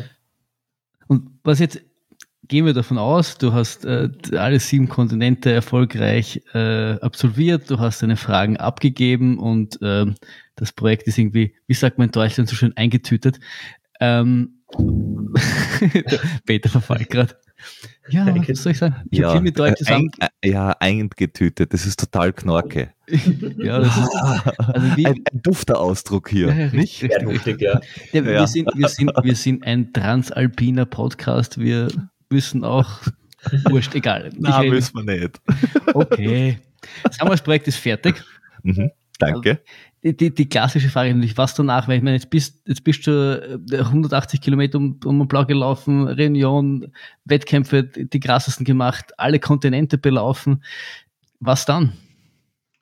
Du, ich, ich weiß es nicht. Ich lasse mich da auch wieder einfach so ein bisschen vom, vom, vom, vom, vom Herz treiben und wenn, wenn nach New York, nach, nach, nach, nach Ende und wenn, wenn, wenn, wenn Herz oder Kopf sagt, du, ich brauche Pause, ich habe mal drei Jahre Bock, gar nicht zu laufen, dann, dann ist es so. Ähm, vielleicht sage ich auch, ich mache einfach ein bisschen organisierte Genussläufe, so wie Innsbruck oder einfach äh, coole, coole organisierte Trailruns und sage, okay, ich brauche gar nicht mehr die großen, langen, eigenen Geschichten. Ich, ich weiß es nicht. Also ja. ich lasse mich einfach ein bisschen, ein bisschen treiben und schauen. Ähm, was soll von den Seven Continents überbleiben? Was bleibt? Außer, außer dem Buch? Sondern, Außer einem Buch also, und einem Film, der Klassiker, ja, ein Buch und ein ja. Film. nee, ich habe, deswegen habe ich ja die Akademie gegründet und gesagt, die Akademie ist ja da, dass wir sagen, unabhängig jetzt von dem Lauf, äh, wo ich gerade bin, ob ich fertig gelaufen bin, äh, die bleibt und da wollen wir langfristig junge Menschen inspirieren, begeistern, ermutigen, selbst was in die Welt zu tragen. Ein eigenes Seven Continents Projekt. Eine sagt vielleicht, ich möchte, ich möchte selbst einen Verein gründen, ich möchte was für Klimaschutz tun. Der andere sagt, oh, äh, mir liegen die Bienen so am Herzen, ich möchte ein Bienenprojekt starten. Also wir wollen die jungen Menschen mit der Seven Continents Academy wirklich langfristig bewegen, selbst einen eigenen Beitrag zu leisten. Und das ist, ob ich jetzt gerade in, in Asien laufe, in Australien laufe oder in den USA bin, irgendwann ist der Lauf fertig, aber die Akademie, die wird weiter bestehen. Ja, ja das ist ja, hm, warum, warum ich jetzt so vorher die Frage so gestellt habe, ist, weil das ja auch, wenn ich jetzt an die Motivation denke, weil ich, ich schätze mal, dieses Projekt, man merkt ja auch, es liegt dir sehr am Herzen, das heißt, das motiviert dich auch sehr, dass du ein bisschen zumindest trainierst, äh, dass du da irgendwie, äh, es ist ja auch körperlich eine Herausforderung, das braucht man ja, das braucht man ja überhaupt gar nicht kleinreden. Ähm, und äh, Darf ich da ganz kurz einhaken, ja. körperliche Herausforderung? Wie lang sind die Tagesetappen eigentlich? Das haben wir gar nicht noch gefragt. 20 also, Kilometer, 200? 200 nicht ganz. Äh, nee, die bei Europa waren sie, da war ich noch so, so im klassischen Modus, um höher, schneller, weiter. Da habe ich so im Schnitt, Europa waren zwischen 40 und 60 Kilometer pro Tag. Und in Asien, wobei du in Asien bedingt, wenn du in Indien unterwegs bist, du kriegst alle zwei Minuten äh, T, T, come on, come on, äh, dann äh, und dich auf die Begegnungen einlässt, dann äh, bleibt natürlich am Tag weniger Zeit zum Laufen. Also in Indien und in Asien wurden die Etappen dann kürzer, dann waren es am Tag vielleicht noch so 20, 25 Kilometer. Um, ähm, aber für mich okay, das ist eine Erfahrung so, eben nicht so diese krassen langen 50, 60 Kilometer, sondern auch mal ein bisschen weniger vor allem wenn es dir ja um die, um die Begegnungen geht und um die Menschen geht und um das eigentlich geht, ist ja quasi fast dann egal, wie viel du laufst. Und ich sage mal, es ist mir immer schwer vorstellbar, dass man einen ganzen Kontinent in 20 Kilometer Etappen durchläuft für den Auto, Autonormalmenschen. Aber es ist zumindest eine Distanz, die irgendwie greifbarer ist. Also da, da, da, da, da hört man nicht gleich, okay, lauf 25 Kilometer an Tag und denkt sich, oh mein Gott, das ist unmenschlich, sowas schaffe ich auch nie. Das ist wirklich irgendwie näher, würde ich sagen. Mhm. Hm, aber ich habe dich unterbrochen, Flo. Genau, was ich eigentlich hinauf wollte, ist, ist, ist und, und dann schließen wir so ein bisschen wieder den Bogen vielleicht zu Anfang, ist das Thema Motivation. Also ähm, nochmal bei den, um, um auf den UTMB zu kommen, ich habe viel über das Thema Motivation nachgedacht ähm, und für mich war schon so dieses, ähm, irgend, äh, meine Karotte war lange Zeit dieses, ich muss, ich muss weiter, ich muss irgendwann einmal, ich will irgendwann einmal 100 Meilen laufen. Und wenn man das dann einmal, einmal habe ich es ja zumindest schon geschafft. Und wenn man das dann irgendwie schon geschafft hat, fällt man in so ein, ein, ein will nicht ein Loch, aber muss eine neue Ebene der, der Motivation irgendwie für sich finden und dann trotzdem noch weiterzumachen. Zumindest war das, was ich in den letzten Wochen festgestellt habe. Und ich, ich habe mir gedacht, bei, bei dir mit diesen sieben Kontinenten und ein Projekt, das über wirklich über Jahre hinweg geht, diese, diese neue Ebene der Motivation zu finden, ist wahrscheinlich dann eine schwierigere Aufgabe als jetzt bei 100 Meilen bei mir oder so. Ich weiß nicht, das, das finde ich irgendwie so. Hm, glaube ich gar nicht. Ich glaube, es ist immer sehr individuell. Ich glaube, wenn du krampfhaft danach suchst, oh, ich brauche jetzt eine neue Motivation, ähm, ich glaube, es muss von, von, von, von innen, innen kommen. Und bei mir war es eben meine Tochter. Und ich jetzt sage, ich, ich habe da noch ein Bild von meiner Tochter dann im, im, im Laufrucksack oder meiner Laufweste immer dabei. Und ich immer so dieser Gedanke, okay, später, jetzt bin ich 44, später in 10, 20, 30 Jahren will ich mir nicht vorwerfen lassen müssen, du Papa, warum hast du damals nichts getan? Du hast es doch, ihr habt es doch alle gewusst. Und wenn ich das weiß und mich da reinfühle und denke, hey, klar, deswegen mache ich das, deswegen steige, äh, stehe ich morgens auf, deswegen hatte ich Vorträge, deshalb laufe ich. Und klar, vor, vor zehn Jahren war mein, mein Motiv auch noch anderes. Da war es auch so, ja, höher, schneller, weiter, läufst für dich, 100 Meilen, scheiß drauf, nee, es müssen mehr sein. Ähm, ich glaube, das darf sich verändern, das wird sich verändern. Und mein, meine Erfahrung ist, wenn das, je stärker das von dir als Person weggeht und sagst, du hast was anderes, was dich motiviert, das ist vielleicht, ja, Weltfrieden oder ein bisschen ja. äh, dramatisch formuliert. Vielleicht ist es die Tochter, vielleicht ist es irgendeine, irgendeine Sache für oder gegen etwas, aber was außerhalb von dir liegt, weg, bisschen, bisschen zumindest weg vom Ego geht, glaube ich, ist es nicht verkehrt. Und das treibt mich viel, viel stärker an, als wenn ich sage, oh, ich will jetzt da für mich um in Mont Blanc laufen, nochmal, nochmal und nochmal, vielleicht nochmal eine halbe Stunde schneller. Mag für jemand anders vielleicht funktionieren, ja. für mich hat es nicht mehr funktioniert und äh, meine Erfahrung ist einfach, je weiter das weg von dir geht, von deinem Ego geht, umso besser funktioniert es von der Motivation. Das, das kann ich mir schon gut vorstellen. Ich glaube nur nicht, dass ich, dass ich, dass ich gefühlt dann, äh, dort bin, aber ich glaube schon, dass das, dass das, ähm, dass es ein, ein, ein Weg ist, den man irgendwie, irgendwie durchschreitet. Irgendwie, ich weiß nicht ich glaube, ich, ich bin, ich bin gerade, ich bin gerade dort und ich, ich, ich, ich suche intensiv und vielleicht, das habe ich auch schon gedacht, vielleicht suche ich zu intensiv. Aber wie das halt oft mal so ist, wenn man inmitten dieses Ding ist, man, man sieht dann irgendwie nicht mehr links, rechts und, und ja, ist, ist, ist dann halt irgendwie einfach so. Ähm, aber ich finde ich finde das spannend, weil, weil das ist halt einfach dieser Facettenreichtum des, des, des eigentlich relativ simplen Sports, äh, ein linker Fuß, rechter Fuß, das ist ja, und das ist irgendwie, das ist irgendwie spannend. Ja so viele, ich glaube, unterschiedliche ja, Perspektiven, Philosophien, äh, Zielsetzungen. Und ich glaube, das, das Schöne ist ja, das, das, es geht ja nicht um, um, um schneller oder um besser und, und schlechter. Ich glaube, es ist einfach nur anders. Und ich glaube, jede, jeder, jeder Mensch, jede Läuferin, jeder Läufer hat so seinen, seinen eigenen Kosmos und dann auch bei eurem Laufpodcast so viele unterschiedliche dann, dann Typen und ja. äh, zu hören ähm, und zu lernen. Und ich glaube, bei jedem eurer Folgen ist was dabei, wo du sagst, hey cool, äh, der Typ oder die, das Mädel oder die Frau hat mir vielleicht gar nicht so gefallen, eine ganz andere Sichtweise, aber diesen Aspekt habe ich für mich persönlich mitnehmen können und ich glaube, dann hat sich schon gelohnt. Ja, und, und das Spannende ist, wenn du die Leute halt dann vor dem Mikrofon hast, ist, dass, dass du eben, da, da hörst, wenn ich da äh, denke, wir haben einen Schickelgruber gehabt, der, der quasi eine Uhr hat, weil es ihm sein, Enkel, sein, sein, sein, sein, sein Kind oder sein Enkelkind irgendwann gekauft hat, aber eigentlich mit dem überhaupt nichts zu tun haben will und wirklich seit, seit, seit Jahrzehnten nur läuft, weil im Lauf einfach Spaß macht. Egal wie weit okay. das ist, das interessiert ihn einfach alles. Er läuft, weil er läuft, Punkt. Aha. Hin zu Leuten, die halt sehr akribisch sind und alles ja. hat irgendwie was und alles ja. funktioniert für die Leute und das ist mir auch ganz wichtig, es, es, es geht halt nicht um gut oder schlecht, du bist doch nicht schlechter, nur weil du fünf Kilometer versuch, versuchst in ja. 13 Minuten zu laufen. Wenn dich das antreibt, äh, ja. soll es so sein. Und, und äh, wichtig finde ich ist nur, dass man, dass man entdeckt, für was man das macht. Das war auch einer der Gründe, ja. diesen Podcast im Laufe entdecken zu benutzen, eben auch wegen diesem Wortspiel, dass es halt darum geht, dich kontinuierlich neu zu entdecken und äh, da irgendwie zu wachsen. Das ist, ja. um das geht es irgendwie, habe ich das Gefühl.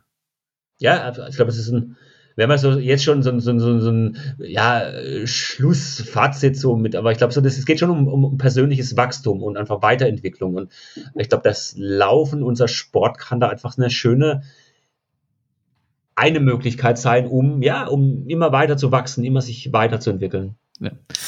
Und der große Vorteil, Großpeter, der große Vorteil des Ultralauf ist, man hat sehr viel Zeit drüber nachzudenken. Yep.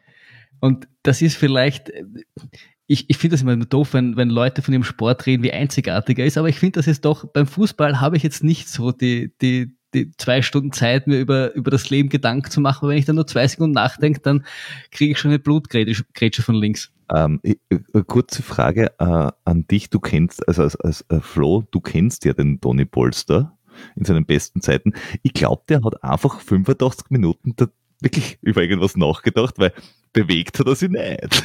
Der war Zen mit sich. ja. Ich, ich glaube, der hat diesen Tarnmodus gehabt. Einfach nicht bewegen, dann vergessen die Menschen, dass ich da bin und dann zack und da. äh, aber zu diesen ganz langen Dingen, äh, denkst du dich leer dabei? Ja, nein. Also ich ertappe mich, glaube ich, das könnt ihr nachvollziehen. Wenn du sagst, du bist jetzt so in seinem Alltag drin und ich schnüre mir jetzt die Laufschuhe, ich gehe jetzt raus, dann bin ich so noch voll verkopft, voll im Denken und voll hier. Aber je länger ich laufe, je weiter weg ich von zu Hause komme, umso leerer werde ich. Wenn ich sage, ich bin jetzt mal so einen siebten, achten, zwölften Tag in der Wüste oder ganz woanders, dann merke ich, wow, da oben rattert es nicht mehr so schnell, ist alles langsamer, ich bin entspannter, ich bin, ich bin in einer ganz anderen Welt und das ist so, das finde ich, das ist bereichernd, dass ich immer sage, ich laufe und laufe und laufe und, und denke gar nichts mehr. Mhm. Äh, und also, wenn du sagst, du, du laufst, was nicht, du bist ja auch durch, durch die Wüste Gobi gelaufen, wenn ich jetzt da nicht mhm. ganz am falschen Dampf bin, ja, dass du da sagst, ich laufe mich quasi leer und dann bin ich im Jetzt und hier und alles ist äh, quasi verlangsamt.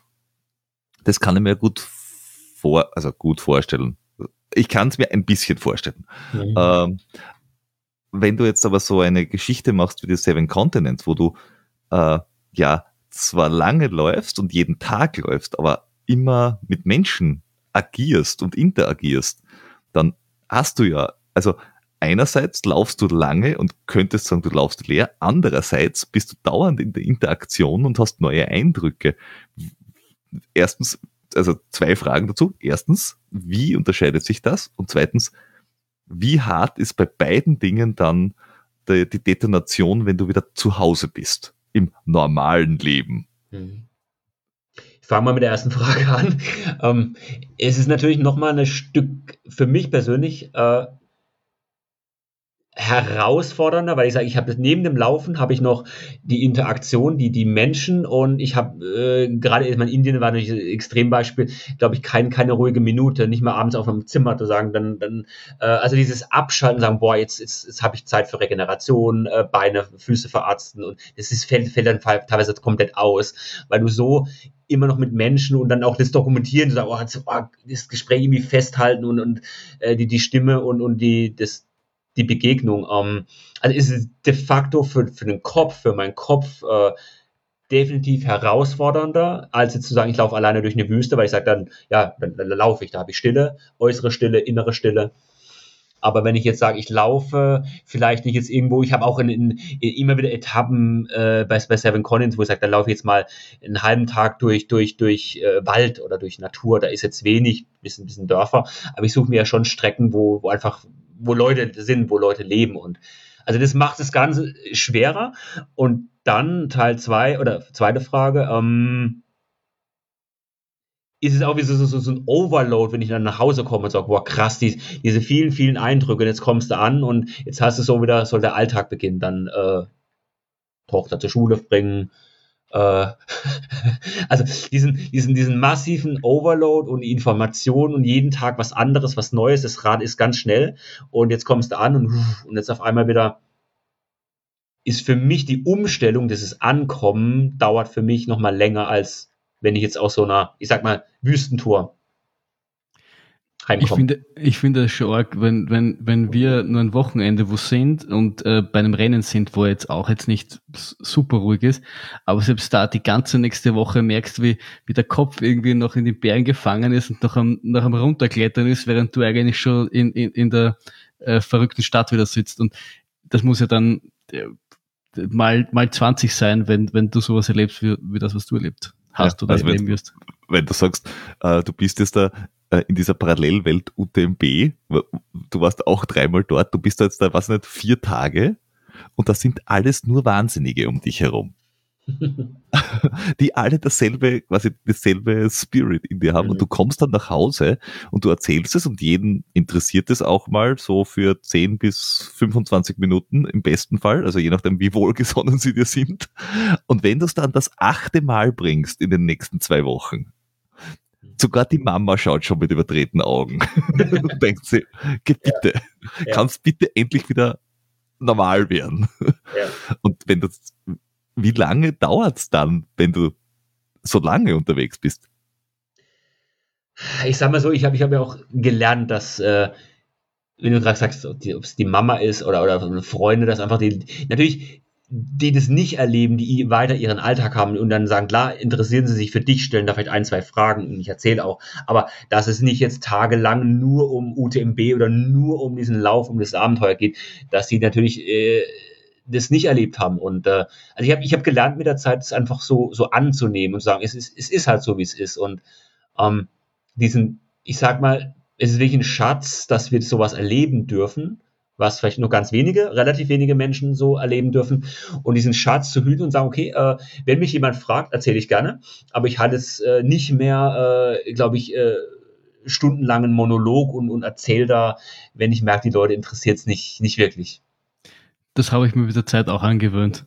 Also, man, man muss niemanden auf die Nase binden und äh, lustigerweise kommt, äh, ist, kommt's dann, ist dann meistens so, dass irgendwer andere erzählt, was ich nicht schon alles getan habe, als dass ich das dann äh, irgendwelchen Leuten erzähle, die ich gar nicht kenne. Da heißt so, ah, der, das ist der, der Verrückte, der lauft zu viel. Ja, und hörst du den Podcast an? Da erzählt er die ganze Zeit davon. so, so, so, so ja. bekommen wir Zuhörer. geil. Geil. Ja, und wenn ich jetzt, ähm, wir haben schon öfters gesagt, es, es, stehen ja noch Kontinente aus und äh, wenn ich das jetzt, äh, ich bin jetzt Feuer und Flamme für das Projekt und wo kann ich das äh, verfolgen, wo kann ich dich da verfolgen, anfeuern, zujubeln? Ähm, mitlaufen. Mitlaufen. Mit, mitlaufen. Ja klar, also ich habe Mitläu schon Mitläufer gehabt, Mitläuferinnen und Mitläufer. Äh, also zum einen auf der, auf der, auf der Seven Continents Projektseite, die ja sicherlich in den, wie es mal schon sagt, in den Show Notes. Äh, Wir können nicht so wie die YouTuber ja. sagen, hier unten in den Show Notes, weil das ist jetzt irgendwie, aber in den Show Notes werden sie drinnen sein, ja. Ja. Genau, also Projektseite Seven Continents über meine eigene Webseite, wo dann immer auch über das Projekt informiert wird oder wo ich gerade bin, vielleicht auch mal mit einem Schulvortrag oder Vortrag, ja. öffentlichen Vortrag. Ähm, ja, ich bin auf Instagram, ich bin auf Facebook, also klassische äh, Social Media, wer da mehr folgen möchte und wo ich natürlich auch über das Projekt erzähle und was mich gerade so umtreibt und antreibt. Ähm, also gerne folgen. Äh, ja. Super. Äh, wie, wie, wie weit im Vorhinein planst du quasi die, die Etappen? Also wenn jetzt irgendwer sagt, ah, pff, weiß ich nicht, ich bin jetzt da in Amerika und ich weiß, der Kontinent ist noch offen. Mhm. Äh, ich würde gerne ein Stückchen mitlaufen. Wie, kannst du jetzt schon sagen, ah, da bin ich in 17 Monaten am 4. Mai, kannst mitlaufen? Oder sagst du, das weiß ich erst drei Wochen vorher, dass, jetzt, dass es jetzt wirklich losgeht? Hm. Keep me updated irgendwie. Ja, also Grobplanung ist schon natürlich schon länger da. Da kann ich schon sagen, jetzt nächstes Jahr geht's äh, zum Beispiel eben Ozeanien 2023. Aber ich habe jetzt auch keine kein Detail, dass ich jetzt sage, jetzt der der der 17. April 2023 starte ich in Sydney. Also das ist wirklich, das mache ich mittlerweile teilweise sieben acht Wochen im Voraus. Mhm. Und wird es dann über die jeweiligen Kanäle bekannt geben, genau. sodass die Leute ja. dann wissen, okay, ja. da startet er und dann kann ich ungefähr, ja. und dann kann man dich ja wahrscheinlich auch über Instagram oder was auch immer genau. irgendwie kontaktieren und dann findet man heraus quasi, wo du bist genau. und kann dir mit, mitlaufen und dir mhm. zujubeln und sagen, ja. man hat zum Laufen Decken Podcast gehört. Genau, dort habt ihr es als erstes gehört. Richtig. Äh, und, und auf deiner Webseite findet man natürlich auch, wenn man sagt, äh, ich, ich mache irgendwie auch äh, coole Dinge in meinem Hobby. Äh, ich, ich möchte das bitte gerne äh, auch mitteilen, äh, diese Masterclass. Mhm. Da glaube ich auch die Anmeldung direkt auf der Webseite, also da kann man sie durchklicken. Und ich, ich, ich muss, wenn ich mir die Webseite anschaue, sie ist zwar ist zwar jetzt unter Anführungszeichen, die niemand sieht, also mir, der, der es gerade macht, ein, eine klassische äh, so äh, Scroller-Webseite, die halt jetzt momentan modern ist. Aber man findet dort Dinge. also Leute, ihr braucht nur auf die Webseite vom Norman gehen. Ihr findet da wirklich Sachen. Es ist nicht so, dass ihr nur mit, was nicht, Zaubersalz und dreimal links drehen die wichtigen Infos findet, wie das halt so auf vielen Webseiten üblich ist. Mhm. Also ja. sie, ist, sie ist tatsächlich sehr übersichtlich. Ja. Und sie wird noch übersichtlich. Ich lasse sie gerade überarbeiten. Oh. also will noch gar nicht mehr sagen. Ich denke, äh, ja, ja, aber, aber, aber sie ist auch jetzt schon, also ich habe mich sofort zurechtgefunden und das geht mir nicht auf allen Seiten. Das heißt, so. der Peter ist jetzt nicht bekannt dafür, sich zurechtzufinden.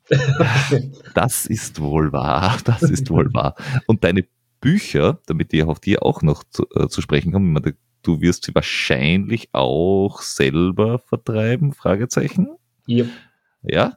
Also die Seven Continents Bücher, in der Tat, die, ich habe jetzt gleich zwei geschrieben. Wir haben für, über die Robert habe, habe ich ein, ein Reisebuch geschrieben und ich habe ein, so ein kleines Inspirationsbuch geschrieben. Und mhm. die beiden vertreibe ich komplett selbst. Ähm, okay, also, also gerne auf meine Webseite, gerne mir eine Nachricht ja. schreiben. Ich habe ein Bestellformular auf der Webseite, wer das haben möchte. Also gerne mhm. mir direkt schreiben. Und die anderen Bücher wahrscheinlich über die bekannten äh, Buchhandelskanäle, ja. online, offline, wie auch immer. Ja, genau, genau. Einfach, einfach äh, äh, checken, weil es sind mittlerweile ja doch, wenn ich mich nicht verzählt habe, äh, dann müssten es irgendwie neun Stück sein oder so. Ja, genau, gut gezählt. Hm. Ja. Es ist noch einstellig, das geht noch, sich äh, aus. ich arbeite dran, dass es anders wird. Der, der Vorteil beim Peter, er kennt sich zwar nicht immer aus bei Dingen, aber zählen kann er. Zählen kann er wirklich gut. Ja, ich wurde nämlich auch schon bei 1, 2 oder 3 angefragt, weil zählen kann ich. Er muss nämlich immer wissen, wie viel Bier er schon getrunken hat, deswegen hat Zählen einfach von, von jeher gut funktioniert. 1, 2, viele. Viele, 1, viele, 2, viele, viele. Genau so. Geil. Oh. Na gut, dann äh, danke ich dir, dass du dir Zeit für uns genommen hast und uns über äh, sieben Kontinente aufgeschlaut hast. Ich finde das wirklich cool. Und äh, danke. Okay. Ich habe äh, noch äh, eines. Du bist, ich habe schon einmal gesagt, du bist Columbo. ja, und, und zwar, äh, dir gehören natürlich die Abschlussworte, wenn du sagst, äh, du willst doch etwas loswerden zu dir, zum Projekt, zu deinen Plänen. The stage is yours. The stage is yours. Also so ohne diese klassische, ihr habt ja schon sehr schön, äh, was ich mache und wo man mich findet. Der Klassiker, jetzt kommt ja am Ende so, ein Pitch, äh, was ich normalerweise bei Vorträgen auch, auch mache. Da bin ich ehrlich zu meinen Büchern, Vorträge und ihr könnt mich buchen. Nein, also was, was mir wichtig ist und ich finde, das ist auch äh, so ein Podcast wie bei euch. Ähm, das ist auch so mal einer meiner, meiner Leitsprüche. Ähm, die Grenze ist dort, wo die menschliche Vorstellungskraft endet. Ähm, also, was ich gelernt habe, so als einem mit Quintessenz aus meinen 44 Lebensjahren, ist wirklich, du kannst viel mehr, als du dir erstmal vorstellen kannst. Und was du gemeinhin denkst, ob das jetzt ein, von, von einem Halbmarathon auf einen Marathon ist, auf von 100 Kilometer auf 160 Kilometer ähm, oder, oder auch mal durch den Kontinent zu laufen. Ich glaube, ähm, da einfach mal ja, mutig sein, mal über die eigene äh, Grenze hinauszugehen oder öfter hinauszugehen und einfach mal, ja, die nächsten Schritte zu tun, unter die Füße zu nehmen. Bisschen aus der Komfortzone rausgehen, das ist, das ist manchmal nicht verkehrt. Ja, das hilft einem im Leben und bringt einem vielleicht weiter. Wir gehen jetzt wieder zurück in unsere Komfortzone und äh, sagen Servus und bis zum nächsten Mal. Servus. Danke euch. Ciao. Ciao. Tschüss.